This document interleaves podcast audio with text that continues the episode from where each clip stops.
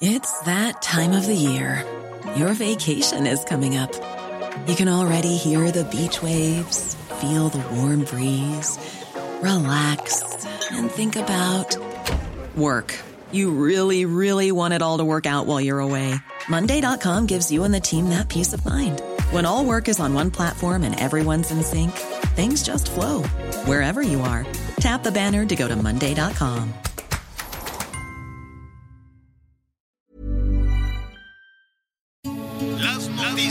¿Qué tal? ¿Cómo le va? Buenas tardes. Estás a punto de escuchar Yo soy Javier Alatorre. las noticias con Javier Alatorre. La vamos a pasar muy bien.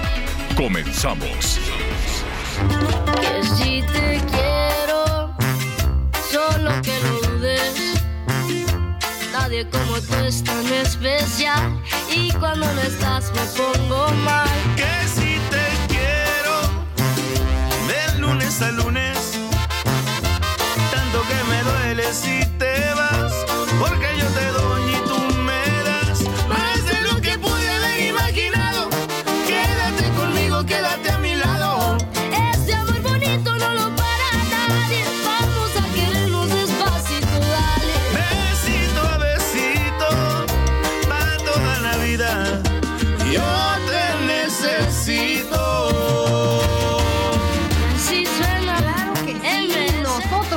necesitamos a ustedes. ¿Cómo están? Al fin viernes, al fin viernes. Qué gusto saludarlos. Bienvenidos a las noticias con Javier Alatorre. Y bueno, pues hoy tenemos muchas cosas que compartir. Miguelito, ¿cómo estamos? Hola Anita, ¿cómo estás? Me da mucho gusto saludarte, saludar a todos nuestros amigos.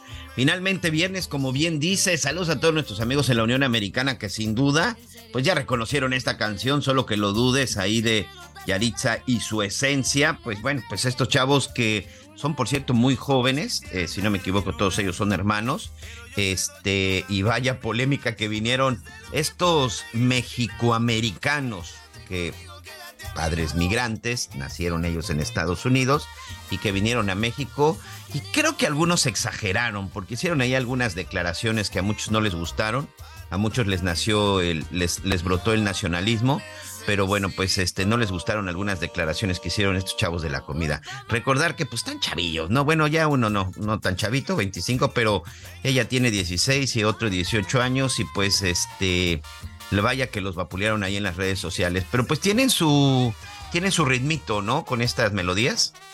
Mira, tienen su ondita, sin lugar a dudas.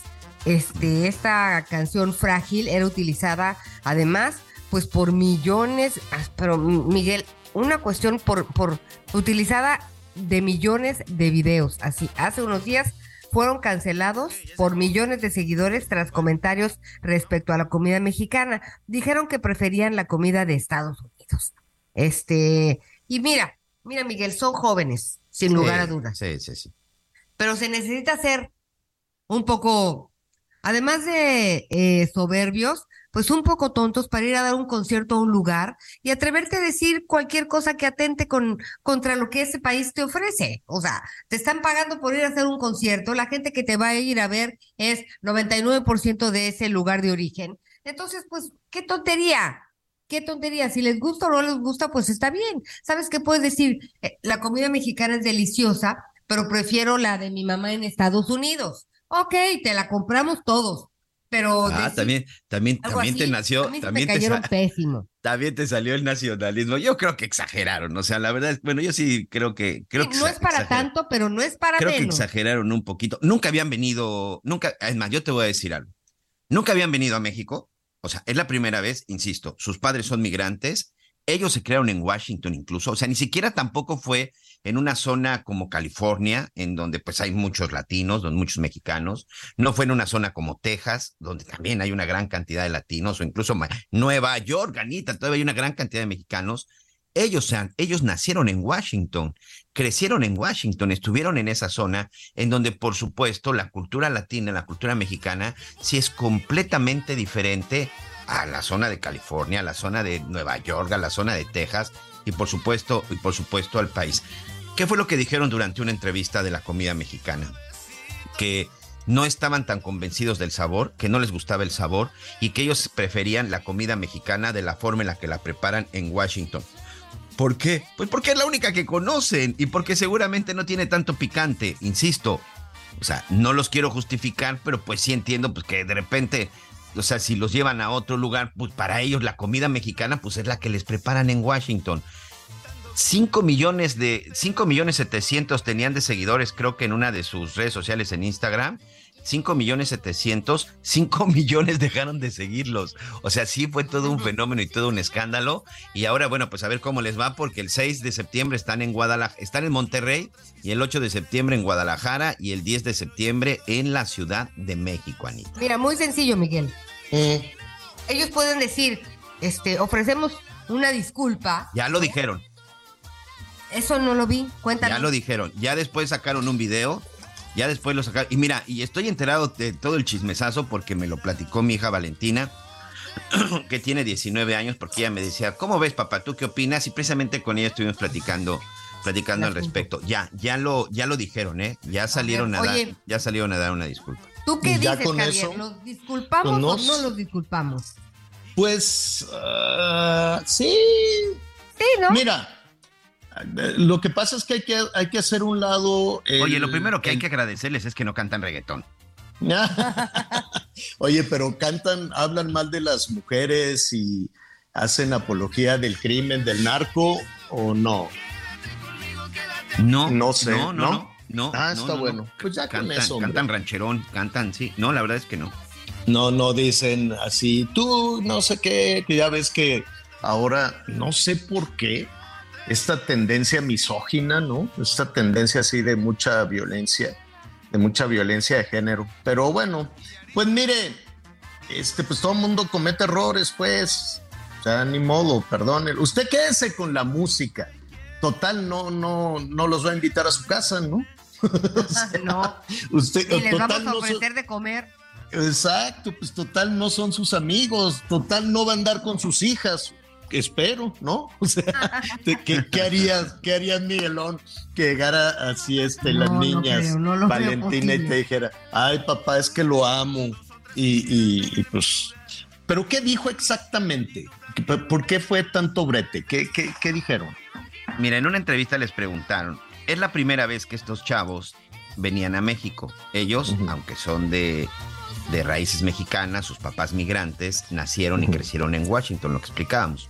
Y era la primera vez que venían a México y pues siempre han comido, este, perdón por la redundancia, comida mexicana que preparan en Washington, que por supuesto les decía es completamente distinta incluso a la comida mexicana de California, de Texas o incluso de Nueva York. Entonces de pronto los traen aquí y les dicen, oye, ¿qué les ha parecido la comida mexicana? Eh, pues mira, la verdad no me, no, como que no me encanta, como que no me gusta. Yo prefiero la comida mexicana que hay en Estados Unidos. Los burritos y Exacto, porque, es la comida que ellos conocen. Ellos el Taco Bell. son de Jiquilpan, Michoacán. Eso fue lo que dijeron. ¿no? El Taco Bell, el burrito, el. Sí, seguro, señor, sí. El mole que la, pica. Este Mira, la comida, la comida mexicana o la comida de cualquier otro, otro país, por ejemplo, esta percepción que se tiene de comida italiana pues es la comida que llegó a América a través de las migraciones, ¿no? De, de la gente con muchas con muchas carencias que dejó Italia, muchos se fueron a Estados Unidos, muchos se fueron a Argentina, porque eh, los españoles eran bravos y los, digo, los mexicanos en las migraciones, no creas tú que éramos o que seguimos siendo tan facilitos. No, hombre, eh, para que entraran los italianos. Los italianos que lograron entrar a México los mandaron por allá, decían a las marismas, a una zona muy agreste, a Sinaloa, a Sonora, por allá. Los alemanes que migraban a México, no, también les decían que, ¿qué? Tú, esto ya está ocupado. Y los mandaron por allá a Sinaloa, pusieron la cervecería, todo, todo esto. Este, y los italianos, pues como no eran bienvenidos y no los trataban muy bien en México, pues muchos se fueron a Argentina, mucha migración italiana fue a Argentina, mucha fue a Estados Unidos. La, la migración árabe pues se instaló en Yucatán y en, eh, en Tabasco, y los chinos pues tampoco eran bienvenidos, batallaron muchísimo y por allá en, en eh, Coahuila, Sonora, este, Baja California, luego el gobierno los persiguió terrible, terrible, terrible. La migración china la pasó verdaderamente mal en, México. Y eh, estoy preparando toda, ahí toda una historia de, los almacenes, del desarrollo de los almacenes. Entonces, eh, que es una historia fascinante, muy bonita, la verdad. Em, y entonces todos estos eh, le decían Barcelonet, la Barcelonet, no de, no de España, sino de Francia. No sabes cómo sufrieron para instalarse en la Ciudad de México les decían que aquí este es territorio español, algo británico, y entonces esto, ah, ustedes, este, guachos, no, no, y sufrieron muchísimo. En los, eh, decían cajones de ropa, eran unos tendajones, cajones de ropa, pero estos empezaron a buscar, eh, ellos desarrollaron, por ejemplo, todo el concepto de un, un, poquito primitivo, si tú quieres, pero de autoservicio, que tú entraras a un lugar y vieras diferentes cosas. Era eh, la referencia, por ejemplo, era de un gran, gran eh, almacén que había en París que se llamaba La Bon Marché y luego ya se desarrolló en México, pero los franceses que emigraron a México la batallaron, ¿eh? La batallaron para poner un negocito, para poner este, las tiendas de ropa, las pastelerías, todo este tipo de, de situaciones, porque no les dejaban entrar pero bueno, ya me desvié mucho. Con todas estas migraciones de gente pues con carencias, no, buscaban una forma de sobrevivir, eran italianos, eran griegos, los griegos se fueron a Sinaloa, este, todos muy pobres, venían con sus em, eh, formas de comida, ¿no? Entonces hágase de cuenta que una familia, una persona muy humilde de, de, de dónde quieres, de de Guerrero, de Oaxaca, se van, ¿no? O de la Sierra de Puebla, se van y migran allá en los Estados Unidos y se llevan sus costumbres y se llevan su forma de, de, cocinar y eso se desarrolla. Y así hemos conocido, por ejemplo, la comida italiana no son solo pizzas y pasta, ¿no? Pero en el mundo dicen, ah, pues comida italiana es pizza y un espagueti. No, es mucho más rica que eso pero los migrantes en su pobreza, pues cocinaban esta parte. La, por ejemplo, la fusión de la comida china, la comida china de, de, Mexicali, la comida china de Tijuana, de Baja California, es una cosa deliciosa. A mí me gusta más que la comida china de China. Tal vez eso quisieron decir estos, estos chavos, ¿no? A mí me gusta, yo en China, cuando estaba trabajando ahí, sufrí muchísimo porque era una cosa, aparte de que pues no, no, no tenían muy buenos comportamientos los chinos en, en los restaurantes, eran pues un, un, poco desaseados, ¿no?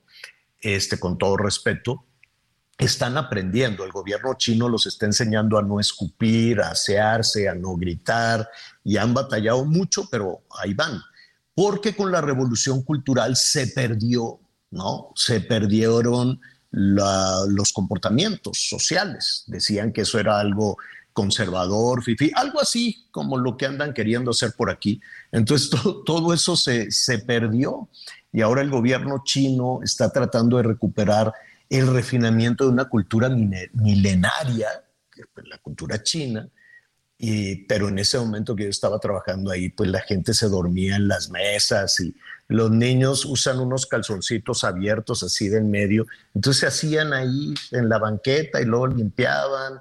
Eh, una cosa de desaseo muy fuerte. Y por eso, cuando tú pruebas la, la comida china Baja California, que es deliciosa, pues comida cantonesa, la otra era Sichuan. En fin, tal vez estos chavos pues les gusta lo que aprendieron a comer con su familia migrante, que era muy limitada, que no es la comida mexicana. Con todo, con, a, mí me encanta esta fusión y cómo la comida mexicana ha logrado entrar en el gusto de los Estados Unidos. Y poco a poco los norteamericanos van conociendo un poquito más allá del burrito eh, y un poquito más allá de que hagan ahí en el, ¿cómo se llama esta como taquería? ¿Cómo? Ah, que, que, es una especie de taco como tostada doblada. Sí, esta cadena. ¿Una gringa? Sí, no, es una cadena que hace. Taco Bell. Taco Bell, esta cadena, este, sacó, sacó ahora una pizza, pues eso ya está un poquito más, más evolucionado. Sacó una pizza eh, mexicana que estaba ahí en medio de la polémica, luego les digo. Pero bueno, lo que me gusta es que con la enorme presencia de la cultura mexicana en los Estados Unidos, pues ya vamos cambiando más, ¿no? Ya vamos evolucionando más.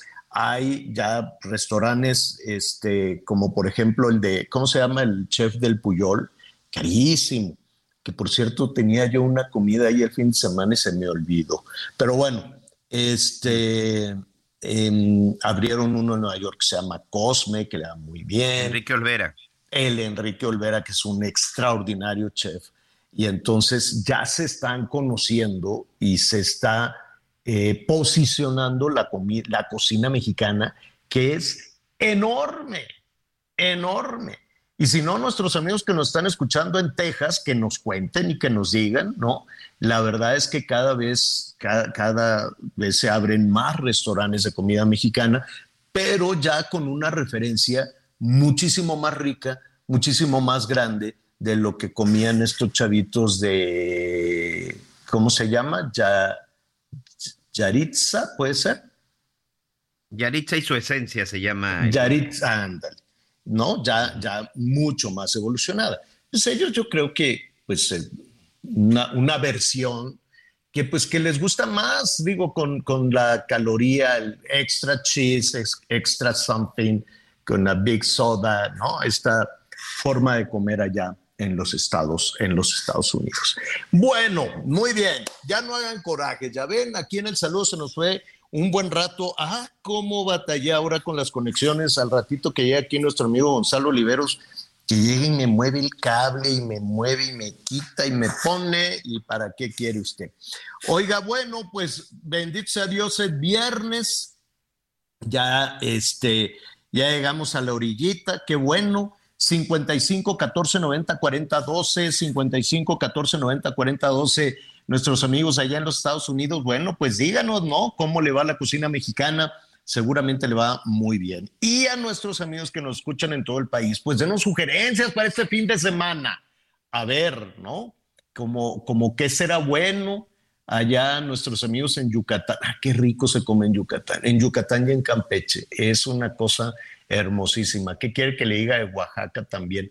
¿Cómo se llama este restaurante que está ahí en la ciudad de Oaxaca de, de nuestro, de nuestro amigo Alejandro? Ca- Cocina Oaxaca.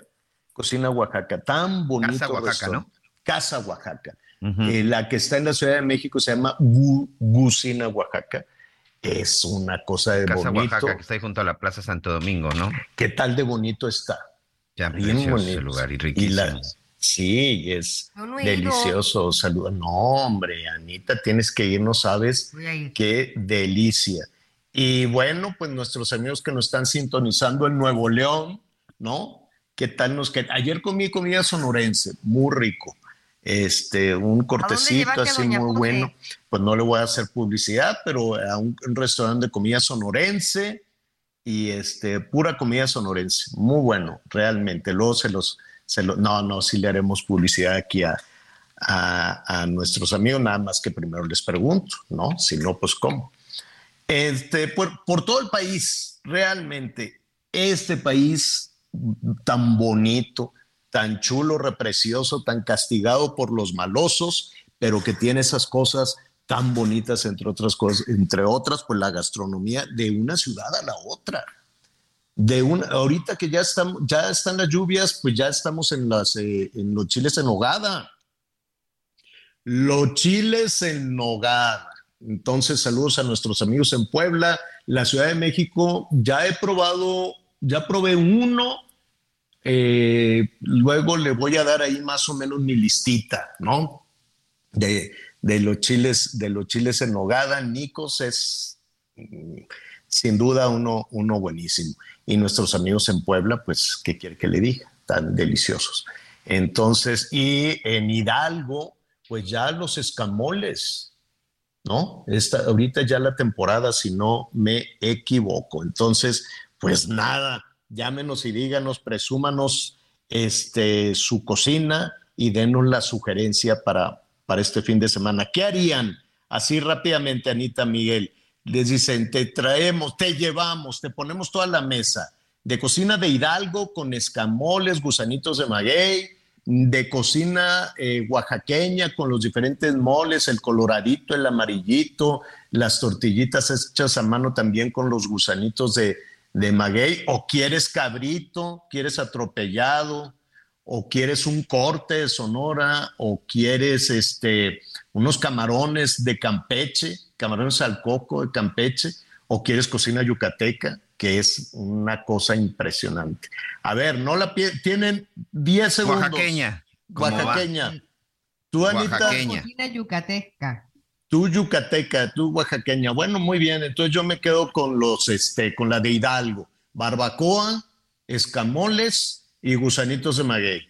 Y luego ya le vamos cambiando, ¿no? ¿Cómo la ve? Y la misión es que cada quien le traiga itacate de donde vaya a nosotros. Sí. ¿Qué otro va a traer? Imagínate el itacate de la comida de Maguey. De Brasil, saludos también, nos están diciendo. Brasil también es famosa la comida mexicana. Y, y hay comida mexicana de verdad. Gracias a la señorita Débora Abreu que me da mucho gusto que nos estén escuchando realmente por, por todos, por todos lados. Bueno. Em, ¿Recordamos el teléfono, quieres? Sí, por favor, porque ya iba... Eh, sí, antes de irnos ya los temas. Con esos temas tan Ay, Dios Vamos al 55 14 90 40 12. 55 14 90 40 12. Si puedes viernes, mándenos un mensajito de voz. Y si no, Aquí damos lectura a sus mensajes. Bueno, a ver, rápidamente, vamos a hablar. La buena noticia es que este, bajó, ayer lo comentábamos con este tema de Coneval, ¿no? Conforme iba, iba saliendo, que bajó el tema de la pobreza. Este, pero yo tengo todavía, yo tengo todavía mis dudas. Qué bueno, ¿no? Me, me da mucho gusto que así lo digan, que así se celebre, se celebró eh, en, Palacio Nacional, y, en fin, todo este tipo de cosas. Pero eh, yo tengo una duda, eh, ¿en qué momento una familia cruza de ser pobre a ser rico? ¿O, o qué hay entre rico y pobre? O sea, la gente que ya las familias mexicanas, que el Coneval ya no considera pobres, ¿cuánto ganan? ¿Qué son? ¿Qué servicios tienen? ¿Qué, ¿Cuáles son los factores que ellos toman en cuenta para decir, no, tú ya no eres pobre? Ah, bueno, es una cuestión de qué. En principio, de que te alcance el dinero, porque luego te salen con las maromas no es que si lo ves desde acá, es que la variable de aquí, es que súmale y bájale, y es que si tienen refrigerador, entonces pues ya no son o sea, a ver, nada más díganos, para, para la gente como uno, para las familias mexicanas, si tienes el dinerito suficiente para cubrir lo necesario y que te sobre para irte a comer con Miguelona, Oaxaca, con Anita, que te sobre para la fiesta, que te sobre para ir al cine, que te sobre. Queremos suponer que entonces, cuando ya no te estás tronando los dedos porque no llegas a fin de mes, queremos suponer que entonces ya superaste la pobreza. Yo no sé si los del Coneval o los del gobierno lo piensan igual, ¿no? Vamos viendo, porque te dicen, ya tienen mucho dinero Ah, sí, pero todos fueron y se lo gastaron en la farmacia. ¿Por qué? Porque tienen dinero, pero no tienen salud. Ah, entonces, ¿cómo está la cosa? ¿No? Perdón, Anita, ¿qué decías? No, sí, mira, Coneval, pues Coneval es quien da las, las cifras, ¿no? Ahora, supuestamente es una herramienta, hasta donde entiendo, que debe ser considerada por eh, los responsables de tomar eh, decisiones y de elaborar las políticas públicas para que a partir de ahí pues, eso es pura dirigidas a esas personas. Eso es pura vacilada. Te digo que mi pregunta de siempre es, ¿para qué nos sirven tantos análisis, tantos estudios, si al final de cuentas pues se quedan en estudios? No, sí sirve, sí sirve para ver nosotros en dónde estamos y para contratar qué es lo que hicieron aquellos que contratamos. Porque, a ver, la gente que anda por ahí, ¿no? Funciona desde los chalequitos vino tinto hasta la secretaria de Economía o la secretaria de todo esto, eh, tienen la responsabilidad de sacar a las familias de la pobreza. ¿O usted qué opina? Vamos a hacer una pausa y volvemos de inmediato.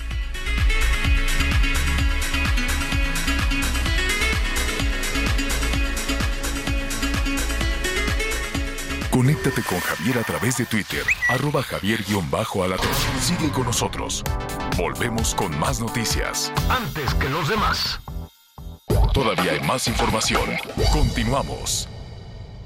Hola, mi nombre es Paola Flores, soy diseñadora de interiores y te invito a Expo Mueble Internacional la feria líder de muebles y decoración en América Latina.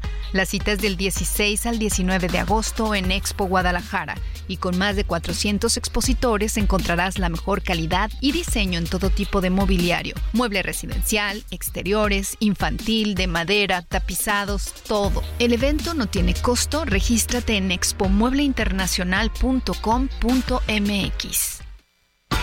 Las noticias en resumen. La Fiscalía de Baja California informó que por motivos personales el fiscal del estado, Ricardo Iván Carpio Sánchez, presentó su renuncia al cargo. En su última conferencia de prensa el pasado miércoles, Carpio Sánchez declaró que se presentaba una pugna entre cárteles en la ciudad fronteriza y a pesar de los hechos violentos que se registran cada día, hubo una reducción de homicidios en comparación al año anterior. Como responsable del despacho quedará Rafael Orozco Vargas.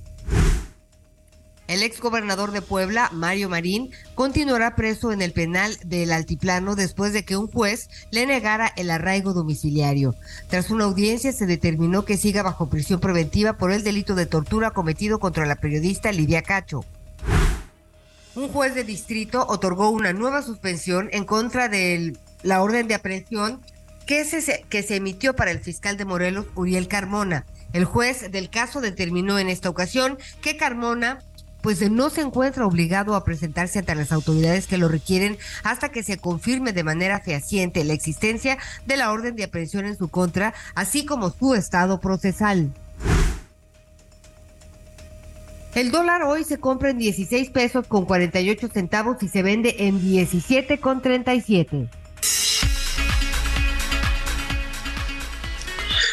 Bueno, Muy bien, muchas gracias. Ahí está. Venga, Sí, muchísimas, muchísimas gracias por todas sus, eh, por todos sus comentarios. Y sí, nuestros amigos en Guanajuato, allá en León, Guanajuato, qué cosa tan terrible. Estamos atentos también a ver si, si detienen a este, a este sujeto. municipal. Ah, no, no, pero además el, el eh, eh, ¿a, a, cuál te refieres tú, Miguel? Ah, perdón, señor. Sí, es que estoy también con otro caso que me está llegando de Tangancicuaro, que ahorita Ah, lo estoy verificando, perritos. pero sí también, perdón, es- con el caso del, del caso de León, Guanajuato, del sujeto que mató a esta joven en la vía pública. Es que cuánta Sí, violencia, Javier. O sea, no puede ser que la gente Es- esté tan enferma y que esté, sea tan cobarde para atacar de esta manera. Bueno, y en el mundo corrió este tema como reguero de pólvora. La verdad es que eh, desde el, bueno, el presidente de El Salvador ya también ha manifestado su indignación y, eh, y- y- y evidentemente, pues, a ver, ¿de qué estamos hablando? De un sujeto que alcanzó a, a una enfermera, una, una joven enfermera, Milagros se llama, y la mató a puñaladas. Ella todavía creo que le, le decía que no tenía nada, en fin, pero, pero al ¿No sabían si parecer... era un asalto o qué? No, no, no. En un principio. Independientemente de lo que sea, porque no hay justificación para eso, Exacto. Aunque sea una cuestión de que se conocieran, de que no se conocieran, si fue asalto, si no, no, eh, este personaje fue y mató a esta joven mujer, era una enfermera, 39 años, en León, Guanajuato, la dejó malherida, era, es, es, es Que espeluznante. por cierto era su cumpleaños, terrible Javier. y era su cumpleaños, fíjate, de, de esta mujer. La otra pedía, pedía auxilio y nadie. Y el tipo se fue caminando, llegó, se acercó, la apuñaló y se fue tan tranquilo. ¿Por qué? Porque puede. porque en este país tenemos una impunidad brutal, porque estamos viendo que en este país sean autoridades o sean malandros o sean criminales, no hay ni siquiera temor de Dios y mucho menos de las autoridades. El crimen en este país existe, las extorsiones, los asesinatos, los feminicidios existen porque tenemos una autoridad que no lo puede o no ha logrado o no quiere impedirlo. Así es. Que no me vengan con que las extorsiones en todo el país, aquí hemos estado muy atentos a las extorsiones en Guerrero, en el Estado de México, en Morelos.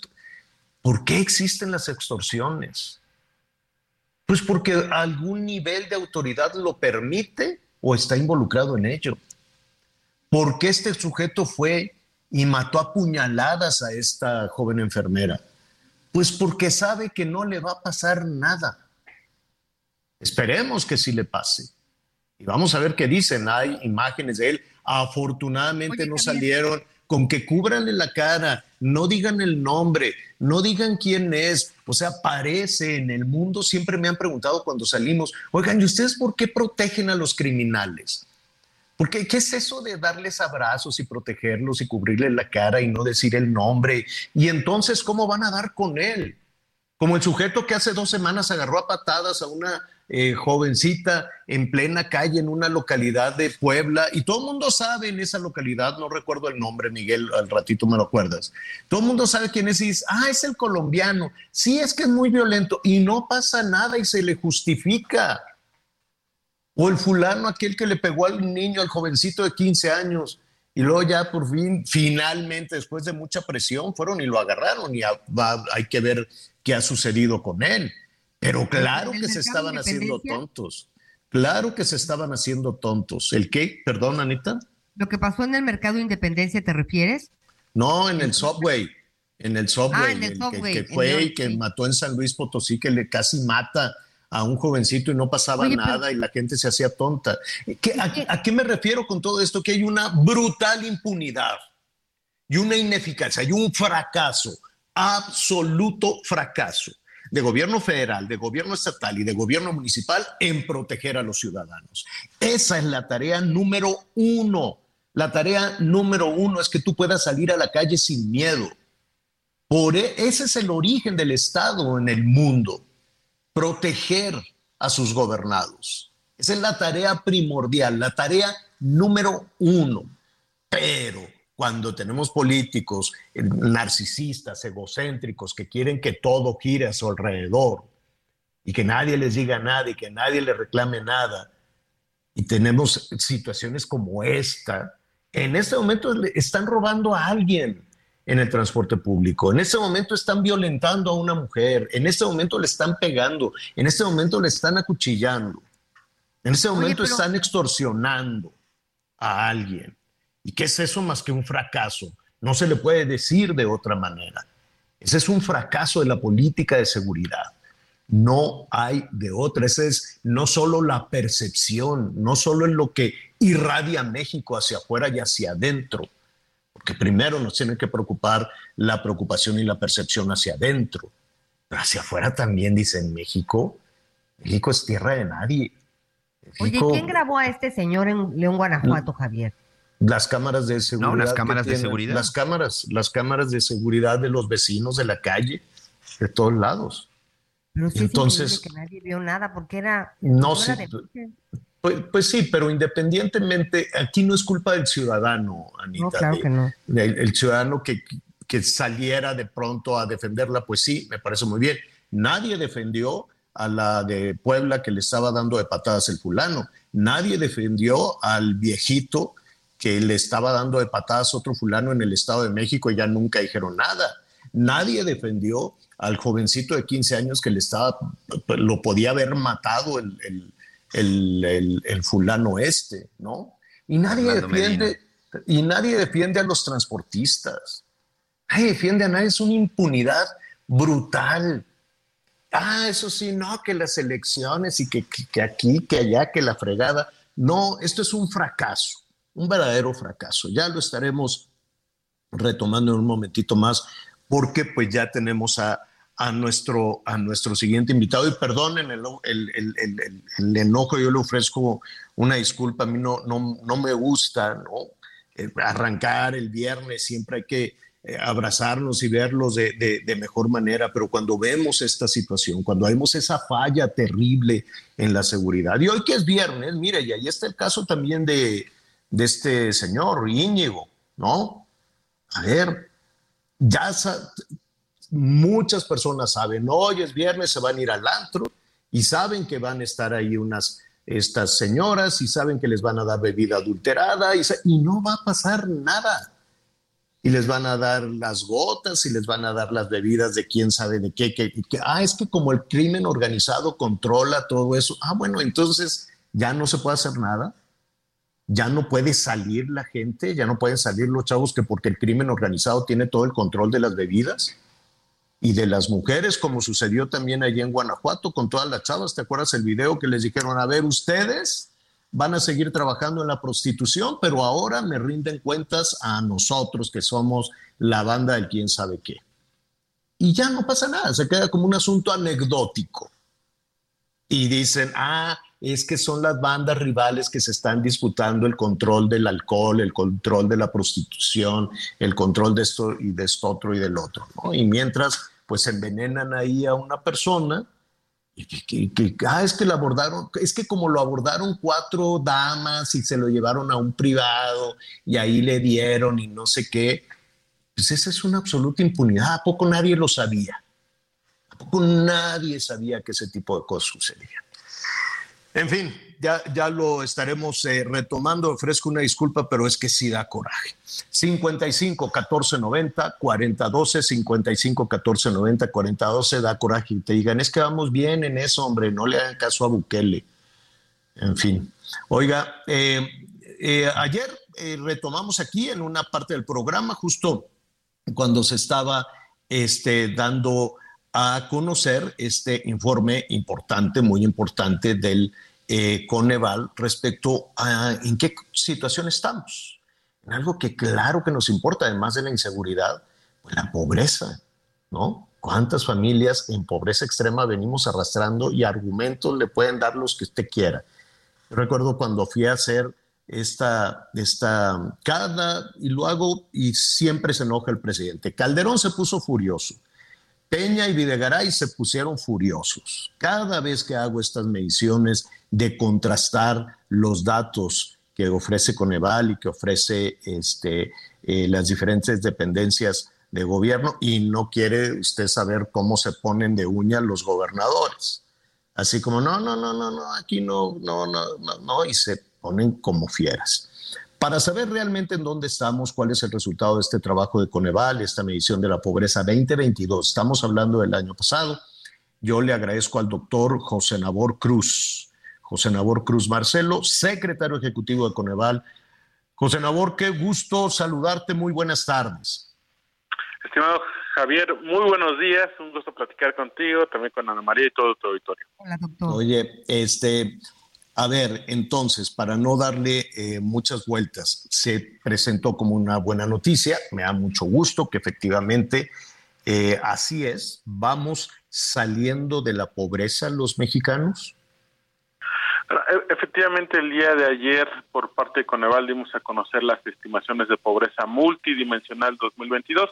Una primera acotación, una vez que el INEGI, seguramente lo recordarán, hace dos semanas hizo pública la encuesta nacional ingreso-gasto de los hogares 2022. Recordar que esta la levantó el INEGI entre agosto y noviembre del año pasado. Entonces, eh, Coneval revisa, procesa esta base y presenta estas estimaciones. ¿Qué tenemos para el 2022? Que 36.3% de la población está en situación de pobreza multidimensional. Al interior de este grupo poblacional tenemos tanto el porcentaje de población en situación de pobreza moderada, 29.3% de la población, y el porcentaje de población en situación de pobreza extrema, 7.1%. Evidentemente hay una reducción de estos términos en cuanto a pobreza multidimensional, pasamos de un 43.9% que dimos a conocer en su momento en 2020 a ese 36.3%. Eh, algunas cuestiones que me parece relevante destacar es la propia recuperación económica entre esos dos años. Recordar que en 2020 el Producto Interno Bruto del país se contrajo más de 8 puntos porcentuales. Hacia 2022 ya teníamos un proceso de recuperación.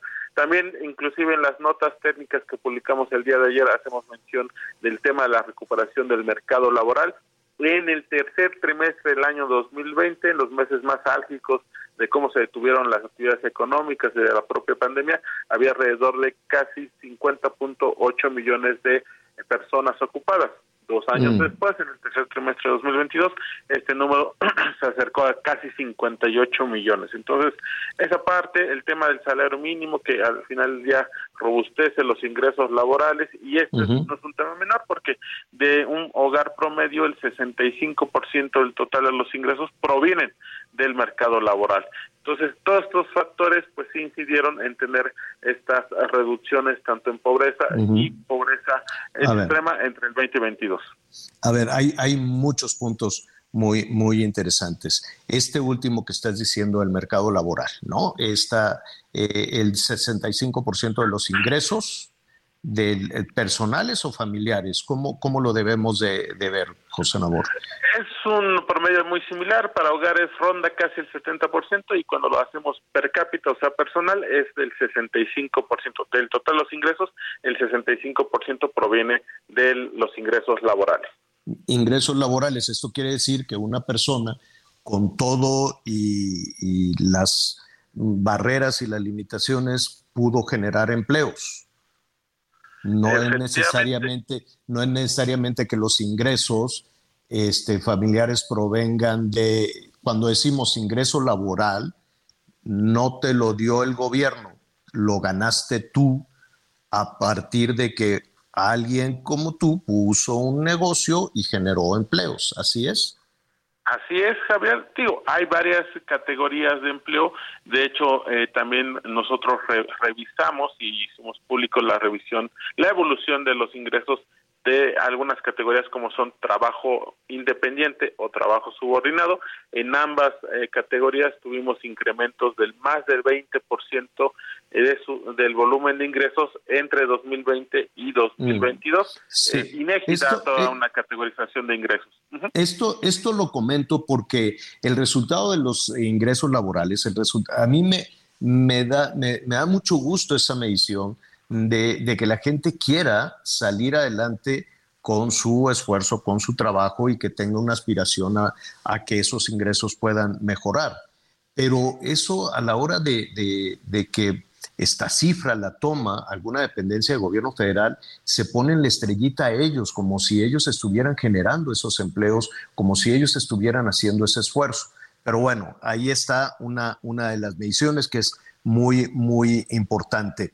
Otra, otra de, las, eh, de las cuestiones que te, que te quisiera preguntar, y a lo mejor puede sonar un poquito cándido, José Nabor, ¿en qué momento em, una familia o una persona, ¿cómo lo debemos de ver? ¿Por persona o por familia? De entrada te lo pregunto.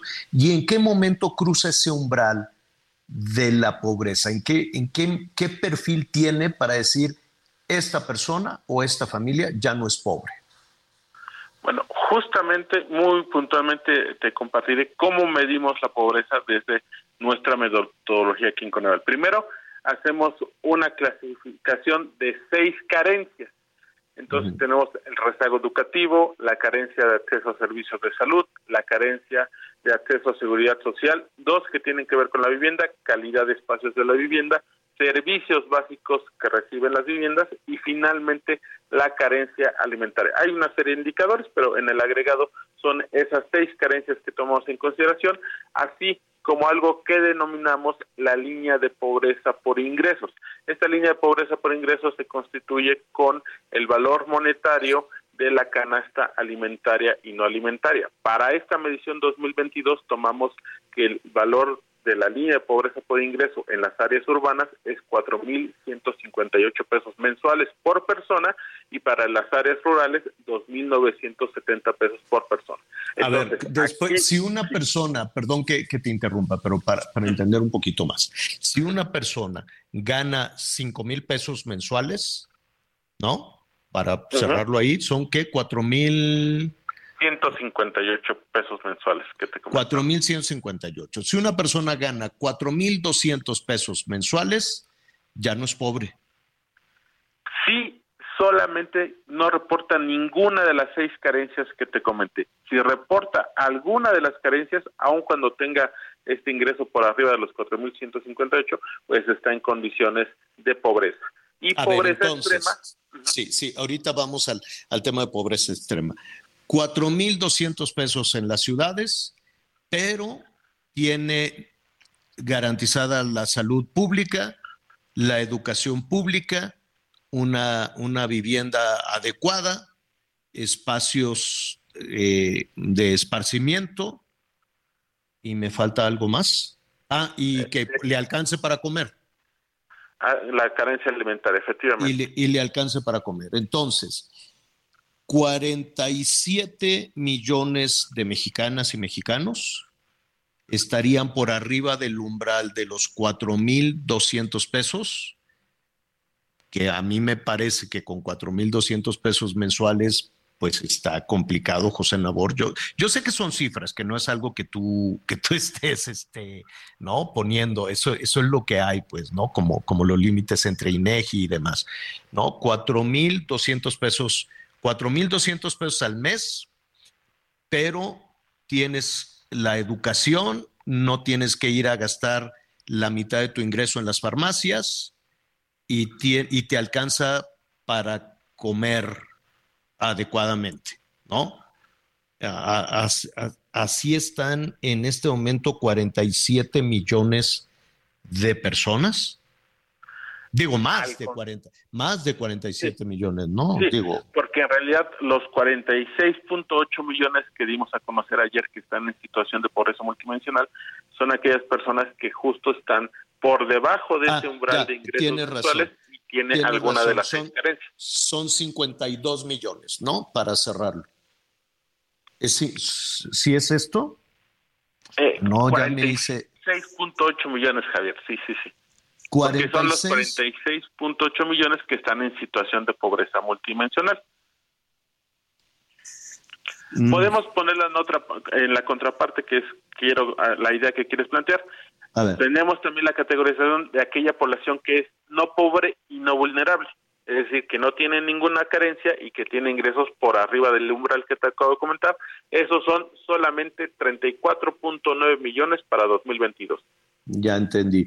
Ya entendí. Cinco millones de personas entonces salieron del nivel de pobreza, ¿no? Entre 2018 y 2022, así es. Entre cinco millones de personas que eran pobres, ahora ya no son pobres porque tienen ingresos de 4.200 pesos al mes en las ciudades. ¿De cuánto en el campo? Arriba de 2.900 pesos. 3 mil pesos en el campo, arriba, ¿no? Digo, desde ahí para cerrarle más o menos. Exactamente. Y nos tiene que preocupar por, por ir a comprar a la farmacia. Digo, yo, yo entiendo, pero en la parte de salud, por ejemplo, José Nabor, pues se nos va la mitad del ingreso familiar. ¿No? Dependiendo del decil, porque bueno, eso ya es parte de la de los datos de gastos que la propia encuesta analiza, que es la ENIC que levanta el INEGI, eh, y depende del decil que nos podamos referir, tenemos diferentes promedios del porcentaje de gasto que se va a gastos en temas de salud. Eh, hay algunos deciles que tienen obviamente menores niveles de ingreso y tienen un mayor volumen de gasto y los que tienen mayores ingresos tienen menores, muchos menores niveles de gastos en salud o en algunos otros enseres. Eh, estamos eh, platicando en este momento de todo este resultado. Hay que, hay que destacar, José Nabor, de que estamos hablando del año pasado, ¿verdad? Es la medición del 18 al 22 o solo el año pasado, del 18 al 22, ¿verdad? Sí, sí, sí, dado que, como te comentaba, la, encuesta que levantó el INEGI la levantó entre agosto y noviembre del año pasado. Oye, eh, y estamos platicando con José Nabor Cruz Marcelo, secretario ejecutivo de Coneval. Yo recuerdo, José Nabor, que en algún momento platicando con Rosario Robles, que era la encargada precisamente de acabar con la pobreza y acabar con la pobreza extrema, eh, había en una conversación eh, junto con Peña Nieto me decían, te aseguro que vamos a acabar con 7 millones de personas en pobreza extrema. Esto me lo habrán dicho, pues no sé, ¿Cuándo se fueron? Se fueron en el, en el 18, pues no sé, ha de haber sido por ahí del 2012, ¿no? Yo, sí, era secretaria de Desarrollo Social. No, mentira, fue por del 14, porque hizo un reportaje que se enojaron muchísimo, decían que era mentira, que ya ves, ¿no? Que toda la gente que entra de pronto al gobierno se enoja con los medios y que no castigan al mensajero eh, hoy tenemos que hacer una pausa, José Nebor. ¿Nos puedes aguantar un minutito, por favor? Claro que sí, con mucho gusto. gracias, gracias.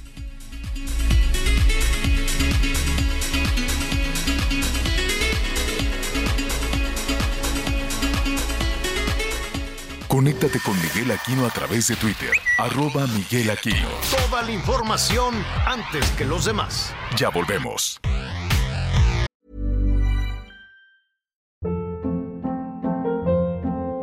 Hold up. What was that? Boring. No flavor. That was as bad as those leftovers you ate all week. Kiki Palmer here, and it's time to say hello to something fresh and guilt-free. Hello Fresh. Jazz up dinner with pecan-crusted chicken or garlic butter shrimp scampi. Now that's music to my mouth. Hello Fresh. Let's get this dinner party started. Discover all the delicious possibilities at hellofresh.com.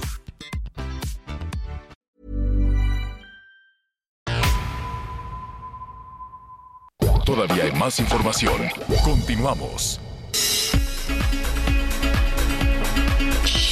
Bueno, muchísimos, muchísimos comentarios. Muchísimas gracias al doctor José Nabor Cruz Marcelo, secretario ejecutivo del Coneval, con esta, tratando de entender, ¿no? Este tema de la, de la medición de la, de la pobreza. La buena noticia es que hay por lo menos 5 millones de personas, corrígeme si me equivoco, por favor, José Nabor, 5 millones de personas que lograron cruzar el umbral de la pobreza. Si no son pobres, José Nabor, ¿qué, ¿en qué canasto nos ubicamos? Cuando ya no eres, ya no estás en la pobreza, estás en qué? ¿Eres rico? No, no necesariamente, y de acuerdo a nuestra metodología tenemos, digamos, otros dos niveles de categorización. Puede ser una persona que ya no tenga situación de pobreza multidimensional, pero como bien lo mencionabas, tener ingresos eh, pues relativamente eh, bajos todavía. Entonces, a esas personas las clasificamos por población vulnerable por ingresos. Y ya una vez que eh, puedan tener salvaguardados tanto los requerimientos de ingresos como los requerimientos de carencias sociales, las seis que te mencioné, entonces ya entran en la categorización de población no pobre y no vulnerable, que como te comentaba, al dato 2022, pues representan 27% del total de la población. Si lo queremos ver en términos eh, en niveles, apenas 27 de cada 100 mexicanos se pueden considerar no pobres o no vulnerables, de acuerdo a la metodología de Coneval. A partir de ahí, pues ya tenemos los diferentes deciles de ingresos, donde se va ah, progresivamente aumentando los mismos, las percepciones de, las personas, pero eh, solo el 27.1% del total de la población de nuestro país se puede considerar no pobre y no vulnerable. 27 de cada 100. Estamos muy lejos todavía, José Nabor. Y mira, con esta, con, esta medición, eh, si tú quieres de manera anecdótica, pero eh, yo recuerdo cuando estaba haciendo un, retrato, quería, quería ver, poner un poco en, imágenes este, cada una de, estas eh, mediciones de, las cual, de la cual nos estás hablando con el trabajo que hacen en Coneval. Y bueno, la gente de Calderón en ese momento se pusieron, bueno, y no, no es cierto, y no sé qué le dije, a ver, ven conmigo, yo fui ahí a la Sierra del Nayar, yo fui ahí entre Jalisco y Nayarit, para no ir de nueva cuenta a Guerrero, ya sabes, Guerrero, Oaxaca, Chiapas, dije, no, no, no, vamos a medir esto en la Ciudad de México y, los temas de pobreza urbana son dolorosísimos. En Jalisco, en Nayarit, en la parte de la sierra, con una marginación brutal, una marginación bárbara. Entonces venimos rebotando todos estos temas. Me fue como feria, ya sabes, así como me bulean en la mañanera, pues así me buleaban con Calderón. Y luego con Peña, bueno, me echaron hasta la policía encima y no sé qué, ¿por qué? No, no es cierto. Entonces, a ver, Rosario Robles, ven. Y eh, me acuerdo que me decía, en, eh, estamos hablando del 2012, 2013, me dijo, vamos a, a sacar a 7 millones de mexicanos de la pobreza extrema. 7 millones de mexicanos. Estamos hablando de hace 10 años. ¿Cómo andamos ahora con esos números de la pobreza extrema, José Nabor? Bueno, eh, si lo vemos en términos porcentuales, prácticamente nos hemos mantenido del 2016, que es la serie, el punto inicial de la serie que presentamos el día de ayer. De 2016 teníamos 7.2% de la población en situación de pobreza extrema y el dato para 2022 7.1% de la población. Es decir, ¿cuántos millones cuántos millones de mexicanas y mexicanos son en pobreza extrema? En 2016 eran 8.7 millones, para 2022 fueron 9.1 millones de mexicanos y mexicanas en situación de pobreza extrema. O sea que no hemos avanzado, no, no ya pasó el PAN, ya pasó el PRI, ya pasó Morena y el asunto no, no jala, José Nabor. Ahí desafortunadamente tenemos eh, una cuestión en la cual, si bien hubo un incremento entre 2018 y 2020 por la pandemia, pasamos de 8.7 millones a 10.8 millones en 2020, de 2020 a 22 hay una reducción.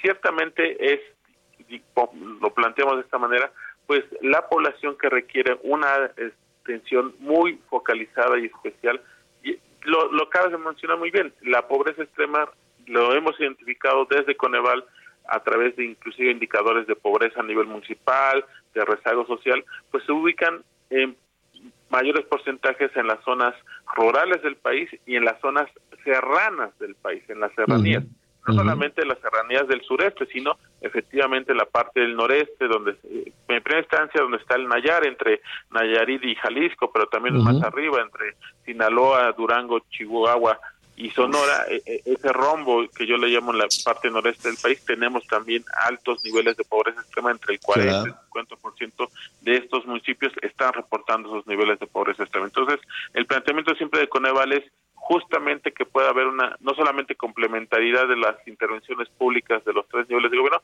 sino que inclusive los gobiernos municipales puedan aprovechar el fondo de aportaciones para la infraestructura social que da el gobierno federal en específico para intervenciones de vivienda, educación y salud, para que puedan, pues de alguna manera contrarrestar estos eh, porcentajes de pobreza extrema tan elevados que tienen algunos municipios.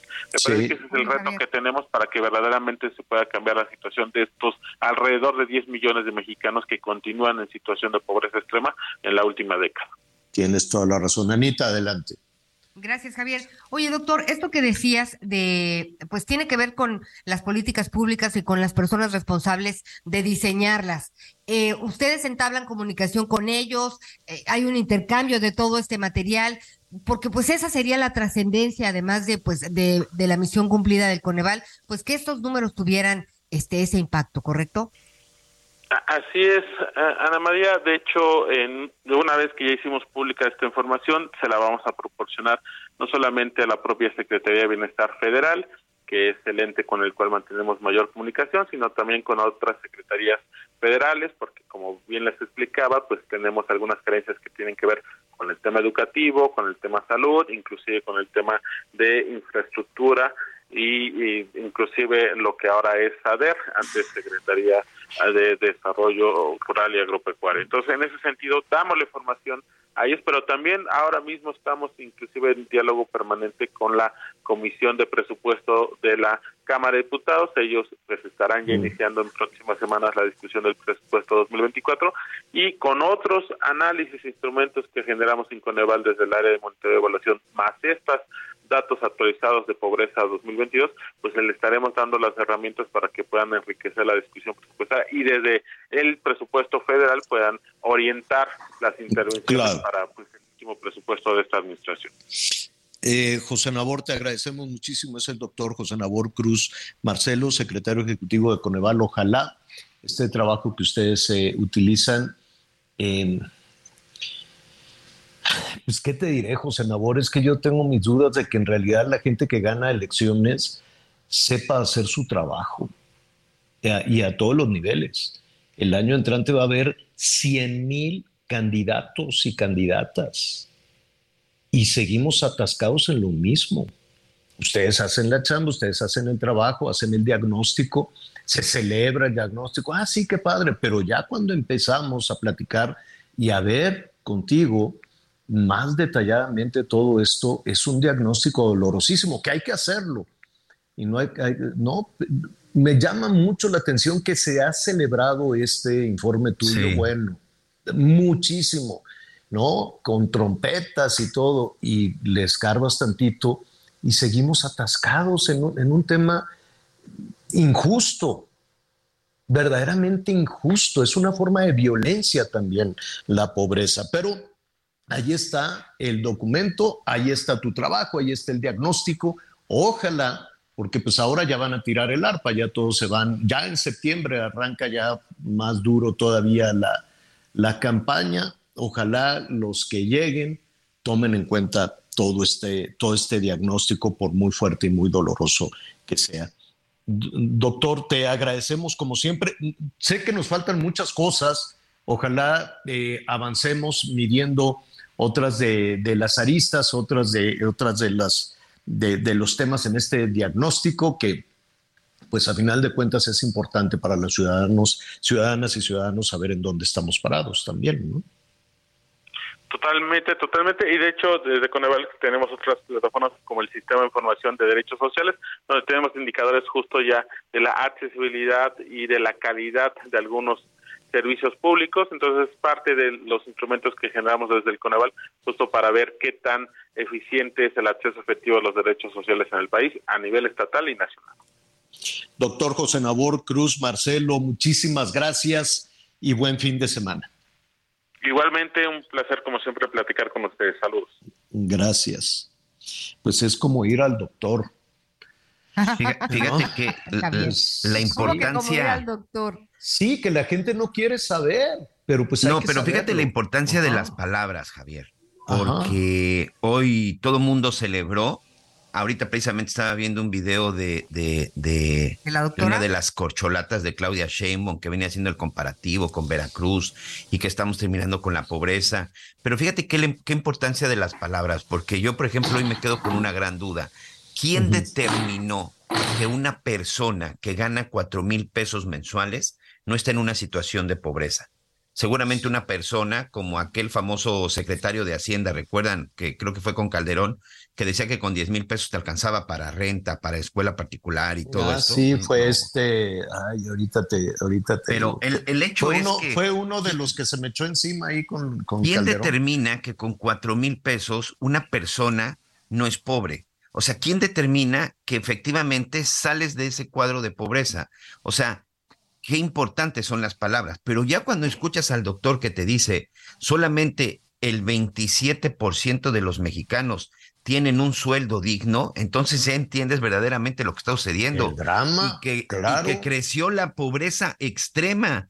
Muchos, muchos especialistas lo dijeron, este gobierno está haciendo más pobre a los pobres y ahí están las cifras. Pero qué importante es entender todo esto y qué mal porque algunos políticos utilizan pues las, estas cifras como se les da su gana. Y la realidad es que la gente pues pobre hoy es más pobre y cada vez es, hay, más, hay más gente que tiene el salario pues más bajo y que le alcanza para menos. En un país de 130 millones de mexicanos, que solo el 27% tenga la posibilidad de tener un salario digno, Javier, estamos hablando de qué, señor, de 30 millones, de 32 millones de mexicanos. Exacto. Y, que 100, y, que 100, millones no tienen un salario digno y que no tienen las mejores condiciones. Eso es lo que aplauden y eso es lo que presumen y esos son sus lemas de campaña. Creo que, hay que abrir los ojos. Tienes toda la razón en lo que dices, pero también hay que investigar este tema de los indicadores. Hay una normatividad que tiene que ver. No, Anita, es, que no es cuestión de normatividad. Te la no, compro. No, pero es que hay, que entender quién dice que a partir de, por eso, por eso, cantidad eh, es, eres pobre o no. O sea, para poder cambiar. Te la, estoy de acuerdo contigo, Anita. No es un tema de normatividad, es un tema de realidad. Hoy, hoy, y de el 70% de los, Hoy 100 millones de mexicanos no tienen un salario digno, no tienen un salario que les alcance. Esa es la realidad. Ya dejémonos de pobres, de fifís, de lo que ustedes quieran. Dejémonos de eso. De acuerdo con las cifras del Coneval, solo 32 millones de mexicanos, vamos a manejarlo con cifras este, cerradas, 30 millones de mexicanos tienen un salario digno suficiente para cubrir sus necesidades. Los otros 100 no lo tienen. Nueve millones de esos mexicanos viven en pobreza extrema, en donde no solamente tienen un salario digno, donde no solamente tienen un ingreso digno, sino que además no cuentan con los servicios necesarios. Son 10 millones, son 10 millones y esa cuenta me la reclamé, así como no. Digo, con todo respeto a, Palacio, yo, también le agradezco las palabras de, de, hoy al presidente, pero este, así me fue con Calderón. No, ¿cómo creen? Mentiras. No, bueno. Y con Peña, bueno, hasta me mandaron a sus policías a destrozarme la casa y también me decían y también se enojaron. Todos se enojan, pero a ver, esa es nuestra tarea, ver realmente en dónde estamos y a ver, con estas mediciones que estamos revisando del Coneval, la otra pregunta es, ¿y los 60 mil millones de dólares, dónde están? los, los 60 mil millones de dólares de las remesas que iban directo a los más pobres, ¿dónde fregados están? Es un montón de dinero. Ah, pero pues ahí está.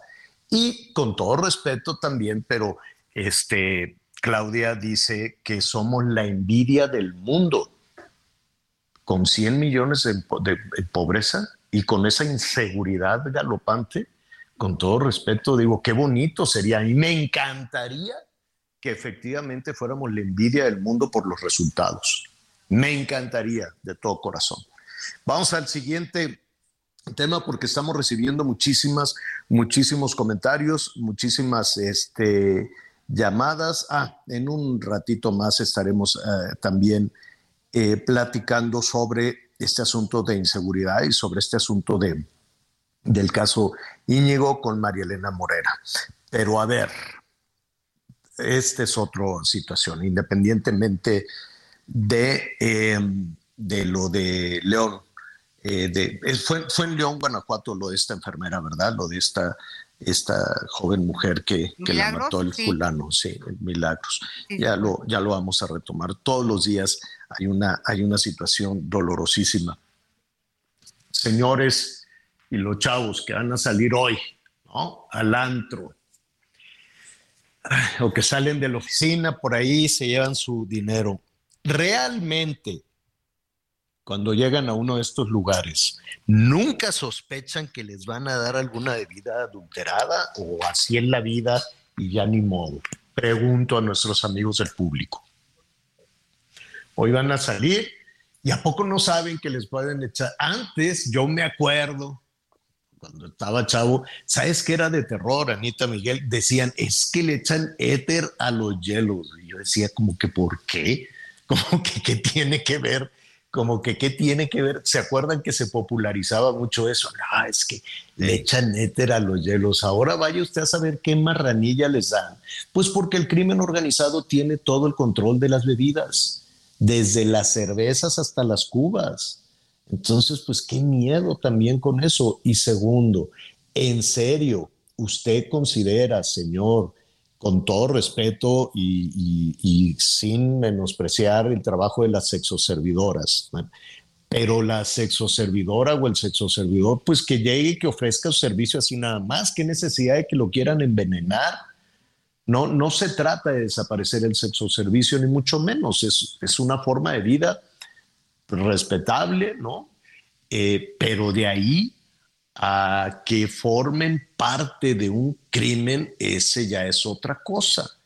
Mucho cuidado, señores, señoras, chavas, chavos, ¿no? Porque también las señoras, esos son los miércoles, ¿no? Cuando van las señoras a buscar a los sexoservidores, o por lo menos en la Ciudad de México, ¿no? Los miércoles son las señoras, los jueves son los señores, los viernes son los chavos, y este sábado ya se portan bien las señoras y los señores, ¿no? Pero es más, más o menos así es como se percibe. No sé quién de su fuente, ¿Eh? pero ok. Sí, las señoras van a buscar a los chavos los miércoles, ¿no? O a su entrenador y cosas así. Ay, ¿cómo crees, Javo? Ah, pues sí, ay, Anita, pues oye, tiene, también tienen derecho, ¿por qué tiene de malo? ¿No? Pues sí, pero. Luego pero hay unas señoras hay mayores, muchas ocupaciones, no los miércoles. Pues lo, por eso los miércoles para despistar al enemigo y luego se van muy lejos, dicen y se encuentran ahí todas juntas. Ay, mejor vámonos al sur y nada, que están todas. Y luego los jueves les toca a los señores, ¿no? Ahora, ya más allá de, de la anécdota, sí es lamentable, lamentable que no, que, que este, este tema de que usted tenga la libertad de hacer con su tiempo libre lo que quiera esté ya en manos también del crimen, del crimen organizado. Qué pena lo que ha sucedido con, esta, con este señor, con Íñigo Arena, lo que ha sucedido con esta enfermera que la agarraron a navajazos. María Elena Morera, presidenta de Causa en Común, ¿en dónde estamos parados, María Elena? Buenas tardes, Javier, Ana María, Miguel. Pues estamos parados en medio de finales y de gobernantes que no gobiernan. Eh, me parece que no hay no hay otra explicación. Creo que la, la muerte de Íñigo Arenas se pudo haber evitado y al final del día no tiene que ver eh, con, con servicios de, de mujeres. Eh, al final del día lo que tuvo que ver fue con criminales que lo asesinaron. Por irse a, a divertir, terminó asesinado y ya sabemos cuáles son las investigaciones que ha hecho el- la Fiscalía del Estado de México. Pero falta saber si la Ciudad de México, la Fiscalía de la Ciudad de México no va a investigar nada. O sea, la tragedia empezó en Polanco, en el Antro República, y las autoridades de la Ciudad de México están mudas. Eh, eh, ayúdanos un poco, María Elena, porque, y coincido contigo, hace unos momentos lo estábamos diciendo, aquí no estamos hablando de sexo servidoras o sexo servidores, ese es, ese, es otra, ese es otro tema que no se debe de estigmatizar, ni mucho menos. Aquí estamos hablando de crimen organizado, aquí estamos hablando de tiempo libre, de la libertad que tienen las personas de socializar, de tomarse un trago, de, de, de- de lo, que tú, de lo que tú quieras. La Pero- libertad que tiene la gente de salir a divertirse. Claro, claro. Y pero, pero ¿qué, qué pasa ahí? Eh, eh, Es decir, el tiempo libre también está controlado por el crimen organizado. Lo que el, lo que el crimen organizado tiene controlado, como ya bien decías, eh, pues son las bebidas en los antros, el tarjeteo afuera de los antros, donde cuando ya los cadeneros o los meseros te pusieron algo en la, en la copa, eh, te sacan del antro diciendo que ya estás que ya estás muy tomado y entonces los tarjeteros que son los señores que están afuera invitándote a que vayas a, a seguir la fiesta a otro antro te convencen que te vayas con ellos te suben a un taxi y te llevan a otro antro donde te siguen poniendo droga te quitan el dinero de tus tarjetas y no solo eso porque también depende de la droga eh, que te pongan, porque puede ser simplemente que pues te desvanezcas como con estas gotas, que bueno, te desvaneces y te pueden matar porque también se les pasar la mano. O también puede ser que te pongan otra droga que ahora es la que está de moda con los criminales, que, que es la escopolamina. esa droga lo que provoca es la sumisión química, es decir, anula la voluntad de la persona. Y esto hace que respondas a estímulos externos, pero que no tengas voluntad de decisión. Marielena, desde la investigación que hacen en Causa en Común, ¿qué le dirías tú a, a un ciudadano, a un jovencito, una jovencita? Digo, no, no podemos seguir siendo rehenes, ¿no? ¿Qué, ¿Qué le dirías? ¿Qué hacemos con esto? Pues mira, yo creo que la, la gente tiene derecho de salir a divertirse y lo va a seguir haciendo. El tema es que ya que la autoridad no nos cuida y que los antros están en manos de criminales, no hay que generalizar, pero muchos de estos sí, nos toca cuidarnos a nosotros. Si vamos a salir, tenemos que estar de no dejar la copa en la mesa, de que los de que los amigos con los que salimos estén pendientes de nosotros y estemos al baño que regresemos a la mesa. Eh, en, lugar de, que pues ya no se dieron cuenta se sacaron el año nadie se dio cuenta y cuando te das cuenta ya pasó claro claro y por otro lado también yo creo que tenemos que exigirle a las autoridades que no podemos seguir viviendo uy se nos fue, se nos fue la, la, comunicación. María Elena Morera justo está en un evento de causa en común, pero ya nos dijo lo, ya nos dijo lo fundamental. Y lo que vamos a hacer, muchísimas gracias María Elena, a María Elena Morera. Mire, eh, tenemos muchísimos comentarios, muchísimas llamadas. Eh, ¿Sabe también qué, qué, vamos a hacer, Anita, Miguel y junto con María Elena y Causa en Común? Ver de qué manera las organizaciones pueden acompañar a, los, a las ciudadanas, a los ciudadanos que quieran denunciar, ¿no? ¿Cuántas personas no lo hacen por vergüenza, por, por pena, por ser estigmatizado, por miedo o porque no saben cómo hacerlo? Vamos a retomar esto después de una pausa. Volvemos.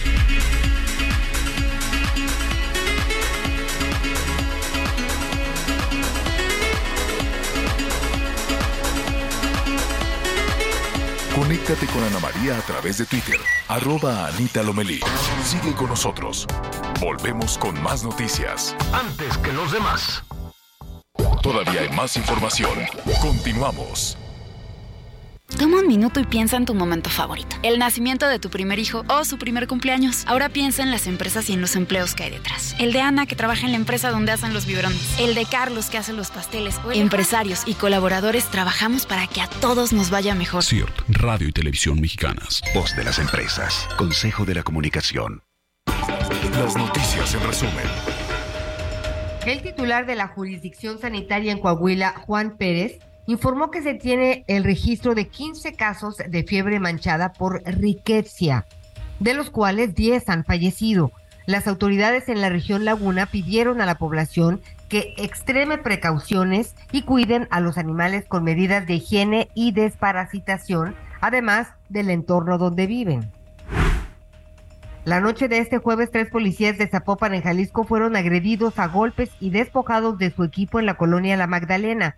Los oficiales acudieron a revisar a los tripulantes de una camioneta cuando fueron sorprendidos por hombres armados, quienes los golpearon y les quitaron dos armas largas, dos armas cortas, un chaleco blindado, un radio. Dos policías fueron trasladados para recibir atención médica. La Fiscalía de Michoacán inició una investigación en contra del alcalde de Tanganícuaro David Melgoza y sus escoltas quienes presuntamente mataron a dos perros a balazos. Según testigos, el edil en aparente estado de ebriedad y dos escoltas le dispararon a dos perros la madrugada del miércoles, hecho que quedó grabado en video. En Mexicali, Baja California, perdió la vida Lisette Reyes Medina, quien sufrió heridas en el incendio del bar Beer House San Luis, Río Colorado, Sonora, el pasado 22 de julio. La joven enfermera no pudo superar las lesiones sufridas durante el incendio provocado intencionalmente por un individuo. El saldo ahora es de 12 víctimas mortales. Y estamos muy contentos, queremos compartir con ustedes que con más de 15 millones de usuarios únicos y gracias a su preferencia, Heraldo Media Group es el grupo de medios digitales número uno en México, de acuerdo con el último reporte de Comscore. Gracias por su preferencia. Continuaremos trayéndoles siempre la mejor información y al momento, muchas gracias. En verdad, Muchas gracias por su preferencia a nombre de todo el equipo de Heraldo Media Group. Bueno, muy bien, sí, felicidades. Felicidades a todos. Oye, eh, Miguelón, eh, vamos a desahogar antes de ir con Efrosina, con, antes de ir a nuestra siguiente invitada. ¿Cómo vamos con los comentarios? Bien, este, si gustas, empiezo. Buenos días a todos, saludos desde Tampico. Escuchando a tu entrevistado, ¿es en serio que cree que 4.200 al mes ya no soy considerado como una persona pobre? ¿Dónde hacen las mediciones? Quisiera yo saber. Entonces, si yo gano ocho mil al mes, ya soy millonario, de plano viven en otro mundo, en otro país. No sé de dónde vengan. Saludos, Luis Manuel de Tampico, si es que esa cifra es para, pues, eh, eh, burlarse. Eh, Hola Javier, buenos días, como todas las mañanas escuchándolos. Aunque no se los diga siempre, aquí estamos al tanto de todo lo que se habla en el programa. Un abrazo a todos en cabina, saludos desde Guada, Oaxaca, señora Norma. Por cierto, referente a la chica puñalada en Guanajuato, esperemos escuchar las sartas de tonterías y mentiras, perdón, este, que dice el presidente referente a lo de la inseguridad en México. Muchas gracias. Buenas tardes, señora La Torre y equipo. Soy Arturo de Cancún. Gracias por informarnos. Tristemente, donde hay poca justicia, es un peligro tener la razón. Señor Aquino, ¿tendrá usted alguna información de este municipio acerca de los cortes continuos de la electricidad en esta ciudad y el comienzo de desabasto por lo menos de agua purificada de la marca Cristal y del refresco, de un refresco de cola en esta ciudad? Bendiciones y excelente viernes y fin de semana. Sí, fíjate que ese ya está siendo un problema grave incluso en el abasto de este de estos productos empiezan a escasear y tiene que ver precisamente con el tema del agua. Y el tema del agua, porque como hay muchas zonas en donde tenemos cortes constantemente, esto está provocando que Aguacán, que es el lugar en donde más se, se está dando el abasto, pues no se dé el suministro. Hoy por lo pronto en la zona de Cancún no se tiene previsto ningún corte. Ayer sí hubo en la zona, en la zona de solidaridad. Oigan, por cierto, anoten nuestros amigos en Quintana Roo, el teléfono 071, el 071 de la Comisión Federal de Electricidad. En ese número usted puede llamar si en caso de que por estos cortes de energía o de estas bajas y altas de, de energía eléctrica se le dañó un aparato, ahí le dan los datos porque se lo pueden, se lo pueden reponer. Vaya problema que tenemos en el sureste en este momento con esto, don Arturo. Muchas gracias. Anita. A ver, mira, pues aquí tenemos unas cosas muy lindas. Dice, buenos días, en unos días más, la fiesta de la Asunción de María en el barrio de Santa María Reoloteca. Que corran las palanganas de lomito o relleno de pollo o puerco con su molito y su papa horneado. Saludos, mi estimado señor A la Torre, Miguel Anita, desde Tehuantepec, Oaxaca. Mayo sí, Saludos. Vamos, vamos. ¿Me gustó?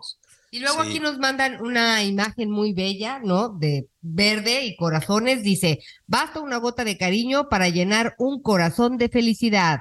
Excelente fin de semana para todos. Buen dinares. Y aquí hay un doctor que nos manda su fotografía y se ve él que está en Washington, ahí vemos la Casa Blanca, y dice, licenciado Javier Alatorre, la comida de Estados Unidos, pues hay una gran diferencia el sabor de la comida mexicana.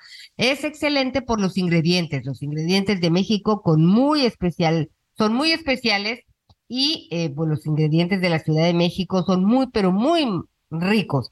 La comida china del barrio chino es riquísima. Saludos del doctor Jerónimo, desde Washington. Gracias. Gracias, y qué bonito, ¿eh? También. Eh, y luego dice, aquí, Javier, Anita Miguel, es lamentable que los mexicanos se unan para criticar y ofender a unos jóvenes que fueron honestos al decir sus gustos culinarios. Nadie ayudó a la mujer que fue apuñalada y pidió socorro. Somos un asco de sociedad. Atentamente, Andrés Sánchez. Gracias, Andrés. señor Javier, buenos días. Soy la señora Tere. Le faltó la comida de Guadalajara, las tortas ahogadas, el las jericayas y mucho más. En el mercado de San Juan de Dios, allí en Guadalajara, te puedes comer, si vas tempranito, te dan un menudo buenísimo. Pero es un, lo, lo que quieras, una fruta deliciosa, la, la comida es riquísima. Y ya para mediodía, en Jalisco hay muchos restaurantes, este, no, la gastronomía de Jalisco está toda y el desarrollo de la, de la, de la industria restaurantera. Hay unos de mariscos, buenísimo. Le voy a preguntar a mi prima Susana, que seguramente nos está escuchando, le voy a decir, oye, dame por favor ahí una lista en Guadalajara. Ya ves que uno tiene parientes por todo el país, cosa tú, que tienes, tú tienes corresponsales en todo lo ancho del país, Javier. Ah, es que es una familia muy grande, bendito qué sea bueno, Dios. Qué bonito. Oye, y aquí dice también, dice, eh, buenos saludos a todos. Realmente son los profesionales del micrófono, solo no olviden también el, la comida de Jalisco, especialmente de Guadalajara. Carlos. Vera desde Zapopan, Jalisco. Sí, y ahora sí, la fíjate, carne- Javier, mira. la- la car- hola, las carnes en su ¿eh? jugo, las carnes en su jugo son una cosa increíble. No las he probado. Me No, es delicioso, delicioso. ¿Qué más Aquí. entonces? Saludos desde Tonalá, Jalisco. Les recomiendo las enchiladas huastecas, ¿no? Esas no se nos podían olvidar. De la Huasteca Potosina. Saludos cordiales, atentamente, Fernando Aguirre. Sí, Fernando, yo las he probado aquí dice. Oigan, no es posible. No digan, digo, no es posible que digan que ya no hay pobreza. Si vas al súper con unas cuantas, por unas cuantas cosas, ya son 1.500 pesos. Yo no estoy de acuerdo. Si vas al mercado, te llevas 700 pesos y ya no te alcanzó para traer fruta. Y luego tienes que comprar las medicinas porque en el ISSSTE o en el Seguro Social ya no te dan las medicinas. Ahí se va todo pues lo que ya- tenemos ya al mes. sé. Como ves, saludos para los un- tres mejores de la radio, Margarita Silva. Oye, Margarita, pues entre sumas y restas, con 134 pesos al día, ya la libraste, ya no eres pobre. Ahora que sobra el dinero, ¿no? Como dice, ¿no? Pues a ver, a ver, ¿qué es? Ahora, esto no es un asunto de Morena, ¿eh? Son los mismos parámetros que se están utilizando y tampoco es culpa de Coneval. ¿no? Digo, si ese es el parámetro, si ese es el parámetro para medir las cosas, son, la- es, es la misma forma de medir que tenía Calderón, o por lo menos que lo que nos toca a nosotros, que tenía Fox, que tenía Calderón, que tenía Peña, y que ahora tiene el presidente López. Bueno, no él, sino sus gobiernos. Tal vez se tendría que modificar ese parámetro de medición, pero si se modifica, pues imagínate. Si se modifica entonces, pues ya la realidad iba a ser otra, ¿no? Entonces, eh, yo, yo, yo sé que es una forma del gobierno de decir como quiera y la vamos librando. Ah, lo que no puede ser es que venimos arrastrando esta historia en lo que nos toca a nosotros, como siempre lo decimos, desde el 2000 para acá. Ya para atrás, pues ahí llevamos 100 años también, ese fue el motivo de la revolución, ¿no? Llevamos 100 años con esta y dale que sí, que no, que quítate tú para ponerme yo y ahorita pues estamos con todas las discusiones este, de, de que, de que si hay que movernos hacia el espíritu venezolano, el espíritu bolivariano, en, fin, ¿no? Cuando tenemos todas estas este, eh, carencias. Y déjeme decirle, si cruzamos estas variables y esta medición que hace el Coneval, donde a grandes rasgos 30 de este que eran 27 de cada 100 mexicanas y mexicanos están eh, en una condición favorable. Entonces estamos hablando ya de unos números de pobreza enormes. Ahora, si cruzamos estas variables entre las comunidades indígenas, pues nos podemos llevar, este, nos podemos llevar un, no, no, no es sorpresa, ¿no? Que nadie se llame a la sorpresa, nadie en este momento se puede llamar a la sorpresa de la marginación en las comunidades indígenas. Eufrosina Cruz es activista, es política, es una extraordinaria mujer que ha logrado este, salir adelante, pero que va jalando también la preocupación de la situación de las comunidades indígenas en México. Me da muchísimo gusto saludarla. ¿Cómo estás, Eufrosina? Buenas tardes. Muchas gracias, don Javier, por esta oportunidad y, y siempre compartir el reto que tenemos. ¿Cómo chingado hacemos para cerrar esa brecha de desigualdad, no? Pero desde la mirada diferente de la que se ha construido, creo yo. ¿Desde dónde, Eufrosina? Porque, y ahorita que dices desde la mirada diferente, en este momento el gobierno federal está proponiendo tal vez una mirada diferente a las comunidades a propósito de, de- eh, y lo vemos, por ejemplo, con los libros de texto, ¿no? Una, una filosofía La distinta, política- una ideología política- distinta. La política pública de todos los gobiernos, y lo digo con toda la responsabilidad que eso conlleva, siempre ha sido así, ver a las comunidades indígenas bajo la mirada de víctima, de los grupos vulnerables, como los jodidos de este país. Y mientras que esa mirada va a seguir, pues va a seguir estos eh, estas acciones gubernamentales que no genera construcción de esas libertades, que es la educación. El día que un gobierno de este país apuesta en la educación en todo lo que concierne, porque el tema no es eh, eh, los libros gratuitos. El tema está ahí a ras de tierra en donde hoy las aulas no tienen luz, donde las aulas no tienen internet, en donde una maestra, un maestro que camina seis horas gana diez mil, once mil pesos al mes, mientras que eso no se equipare, pues va, va a seguir esa mirada de desigualdad porque una niña, un niño que se eduque, Javier, va a construir su propia historia, a pesar de la adversidad del camino. Y, yo soy el, ejemplo claro de eso.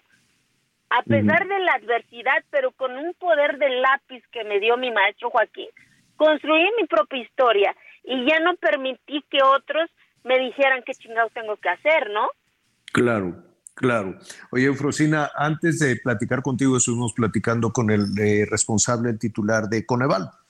Él nos ofrecía los, los datos más recientes de su medición de, pobreza, ¿no? una cifra que se ha celebrado, que las distintas instancias de gobierno han celebrado diciendo, no, ya México es menos pobre. Y le dije, oye, ¿qué significa ser menos pobre? A ver, independientemente de las variables y de las carencias y demás, si, una familia tiene más dinero en la bolsa, puede tener la posibilidad de buscarse mejor alimento, medicinas y cosas así que de pronto no te los pueda, no, no te lo den las instancias públicas. Entonces nos decía que en las ciudades, en el entorno urbano, con 4.200 pesos, este, ya, ya brincaste el umbral de la pobreza y que en el campo y cuando digo en el campo, pues también se puede incluir parte de, las comunidades indígenas que también están en las partes urbanas, con 2.500 pesos ya la libraste. ¿Qué, opinan? ¿Qué, ¿Qué, opinión te merece que se tenga esa, esa medición? Vaya, lo estoy reduciendo, faltan las otras variables que se tienen que considerar, ¿no? Dice, con 2.500, pero garantizada la salud, la educación, eh, la canasta básica, y había otra variable. Por, hay una vivienda adecuada, una vivienda digna, pues entonces ya, ya la libramos, ya no somos pobres.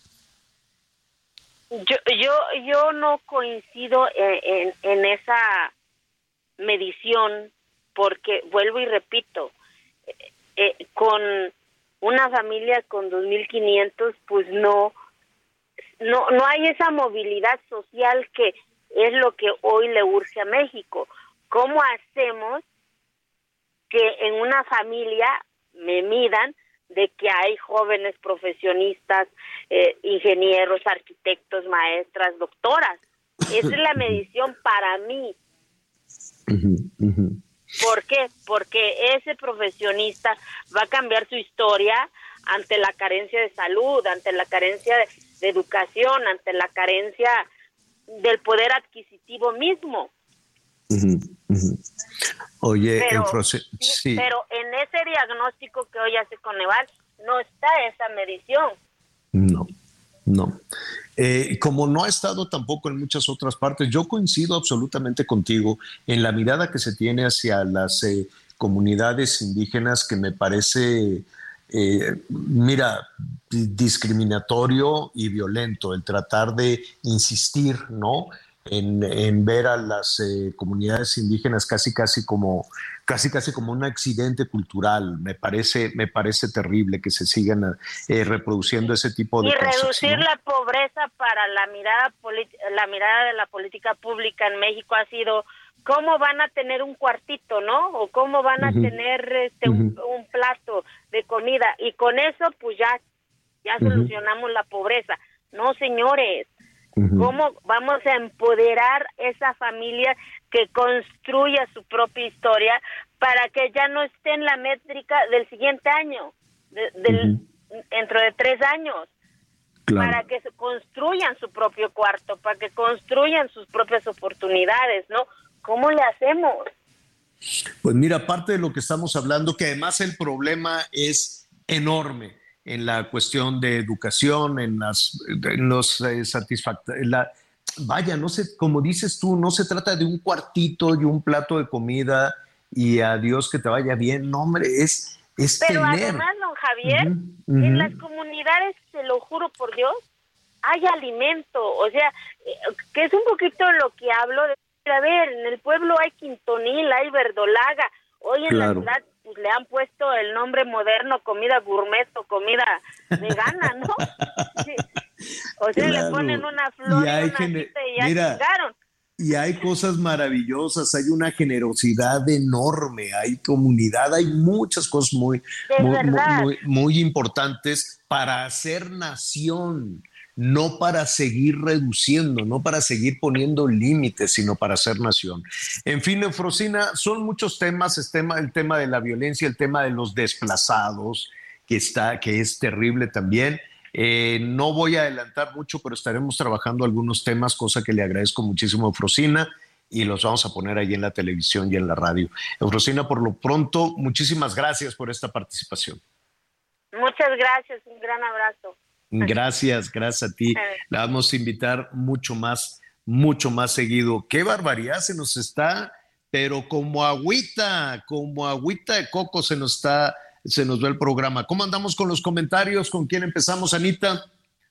Bueno, pues aquí tenemos, es que mira, eh, aquí dice, oigan, este, dice Rubén de Oaxaca.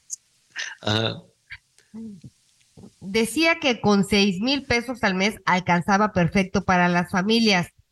Pues, familias de cuántos individuos y pues de qué, de qué viven, porque yo trabajo desde que tengo memoria y no me alcanza. Tengo dos hijos y todavía soy responsable de mis padres. Saludos, gracias desde Oaxaca. Este, y también saludos a la familia Orozco de Baja California, saludos a la familia Gutiérrez Menchaca del Estado de México. Y también tenemos algunos mensajes de voz, Javier. A ver. Buenas tardes, señora La Torre. Tiene toda la razón en el extranjero. Le hablo de Canadá específicamente. Nos conocen como un país de pobres. He oído comentarios de esa naturaleza. Es solamente para apoyarlo. Que tenga bonito día. Hasta luego. Buenos días, eh, Javier, Anita, Miguel. Perdón, es que me acaban de regañar. Eh, una, les comento que mi hija se casó con un ciudadano norteamericano. Tengo tres nietos y uno de ellos de ocho años estuvo un mes, en el mes de marzo, con nosotros. Bueno, sufrió muchísimo con la comida y nosotros junto con él porque le preparábamos lo mejor de nuestro menú, lo llevamos a algunos restaurantes de, comida mexicana para que pudiera comer. Eh, y pues no es nada extraño porque cuando nosotros vamos a Estados Unidos nos sucede exactamente lo mismo. No nos gusta la comida mexicana de allá porque es comida mexicana agringada. Sería bueno que hicieran un, un, noticiero con puras noticias eh, buenas, en donde uno al final de escucharlas es voz y una sonrisa y no eh, puros eh, quejas y lamentos de todo lo que uno escucha en la radio. Les agradezco mucho, felicidades por su programa, hasta luego. Gracias Gerardo, es Gerardo Mendoza de la Ciudad de México. Miguelón. Bueno, pues ahí está parte de lo que nos dicen de lo que nos dicen nuestros amigos. Y mira, don Gerardo, créeme que todos los días le buscamos, le buscamos por todos, le buscamos por todos lados. Buenos días a los mejores periodistas de México, Javier, Anita, Miguelito. Totalmente de acuerdo con su opinión acerca de la inseguridad de nuestro país. Todos tenemos miedo de salir, tenemos miedo en casa, miedo en el transporte. Creo que parte de la solución está en nuestra próxima elección. Debemos razonar muy bien nuestros votos. Saludos, siempre los escucho y veo en el noticiero de la noche. Soy la señora Evangelina Ocadis desde Cuautitlán Izcalli, por supuesto en el Estado de México. Muchas gracias. Eh, si las mediciones se dan desde el escritorio y las medidas del habitante de Palacio, entonces México es el país más rico, sin violencia, con el mejor sistema de salud y el mejor plan de estudios del mundo. Miguel Ramírez del Estado de México. Coneval, ¿cómo está el gobierno? ¿Mienten? ¿No hay pobreza? Pues, completo, mucha gente que está en desacuerdo, por supuesto, con las cifras que da el Coneval, solo que su medición es conforme a las mentiras que salen desde la zona de Palacio, nos dice también un amigo del Estado de México. Jálense acá a Playa Miramar de Ciudad Madero, en Tamaulipas. Saludos, feliz fin de semana. Un abrazo, Anita, Miguelón. bien bonito. Y, y al guapo de Javier, de parte de Elvia. Nos mandan por ahí un video de la zona de, de la playa en donde vamos, vamos. Una gran cantidad de gente. Sí, sí. Buenas sí, tardes, yo- a diario los escucho en Magdalena Contreras, muy buen noticiero. Saludos para Javier, Anita y Miguel. Mi comentario es para eh, comentarles el video que sube en redes sociales en donde una inocente mujer caminaba por la calle y le empieza a jalonear y la apuñala. La verdad me da mucha rabia. Hubiera estado ahí en ese momento y le hubiera hecho lo mismo. Bueno, nos dice aquí el señor Ricardo, ojo por ojo, diente por pues no, tampoco se trata, tampoco se trata de eso, hay que tener mucho cuidado. Y saludos hasta Coahuila, la región carbonífera, tierra de la tribu Kikapó, nos dice nuestro amigo, este Santos Barrera, donde recomienda una excelente machaca de venado en Musquis, Coahuila. Uy, sí, ¿eh? Sí es cierto. Ya se nos está... ¿Sabes qué vamos a hacer? Vamos a ir repasando estado por estado, así con toda la información que nos están dando nuestros amigos. Y pues nada, si no quieres, Anita, si no pueden, Miguel, que yo los sí, tienen sí, ahí. sí, yo ya estoy ¿no? con un pie afuera. Pues quién sabe, Anita, porque luego te andan diciendo, no, que córrele para acá, que no, ya ves. Este, pero bueno, no importa. Oiga, pues eh, muchísimas gracias por acompañarnos esta tarde. Este fin de semana, diviértase mucho, muchísimo ya. Vamos a bajarle al switch a tanto asunto, tanta pena. Ya sabe que yo lo espero a las diez y media de la noche con la crónica completita. Anita Lomelí, gracias. Gracias, Miguel Javier. Aquino. Abrazo, Miguel. Gracias, Gracias. Miguel Aquino. Buen Gracias, buen fin de semana. Nos escuchamos el lunes. Yo lo espero a las diez y media en Hechos Azteca 1. Siga con nosotros. ¿Por qué no tengo corazón así? Así como el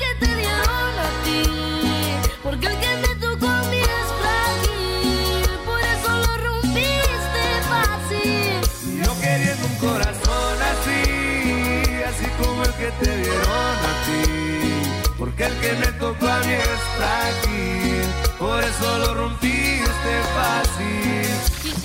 Gracias por acompañarnos en Las Noticias con Javier Alatorre. Ahora sí ya estás muy bien informado.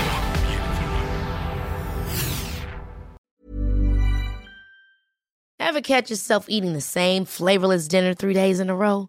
Dreaming of something better? Well, HelloFresh is your guilt free dream come true, baby. It's me, Kiki Palmer.